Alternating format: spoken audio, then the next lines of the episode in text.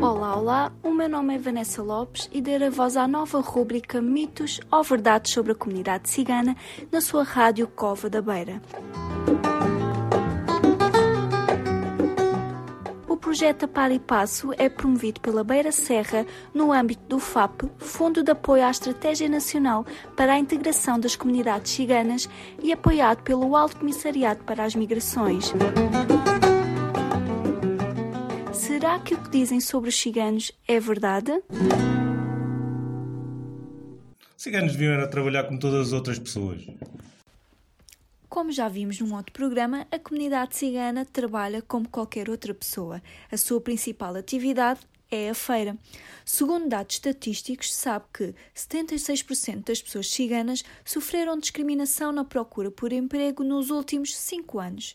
Muitas das vezes também não existem trabalhos para as qualificações que são apresentadas. Segundo um estudo sobre a comunidade cigana, afirma que em 37 mil ciganos, 91,3% não têm o terceiro ciclo. É uma grande maioria, o que dificulta a integração das pessoas ciganas no mercado de trabalho, a falta de educação. Esta foi a rubrica de hoje. Até ao próximo programa. O meu nome é Vanessa Lopes e voltarei no próximo programa. Até lá.